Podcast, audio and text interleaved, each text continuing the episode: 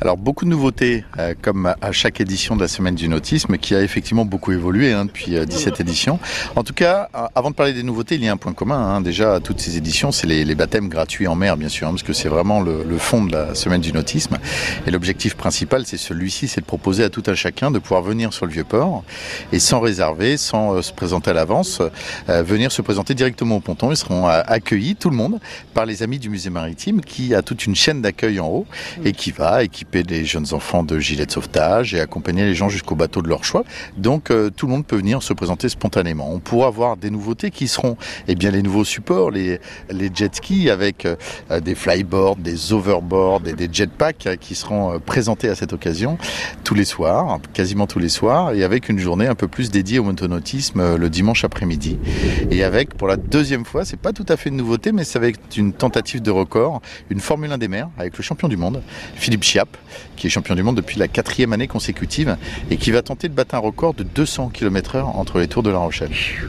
Ça, c'est vraiment, faut pas manquer ça. Et alors, la journée du samedi, il y a une thématique qui va être impressionnante. C'était déjà le cas l'an dernier, ça avait très très bien marché. Euh, découvrir le travail d'élitreillage euh, et des services de secours.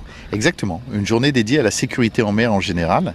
Nous allons percuter un radeau de sauvetage sur le podium pour découvrir ce qui s'y trouve et donner des conseils pour les éventuels pratiquants et en tout cas expliquer à tout le monde le matériel qu'on va avoir à bord de, de, ce radeau.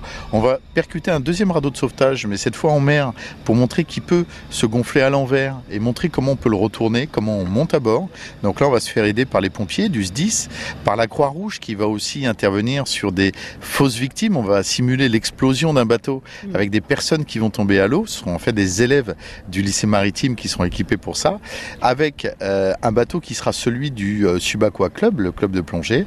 Les sauveteurs du SDIS vont emmener effectivement ces équipages qui vont simuler des blessures jusqu'à la Croix-Rouge. Et ensuite, il y aura dans le chenal effectivement ce spectaculaire éditreuillage mmh.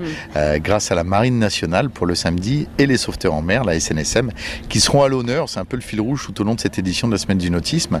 Une remise des prix leur sera dédiée aussi le dimanche soir. Mais en tout cas, le samedi après-midi et le dimanche matin, ils vont euh, nous montrer comment on se fait élitreuiller, comment on prépare son bateau pour ça. Et la manœuvre est toujours extrêmement spectaculaire au ras des tours.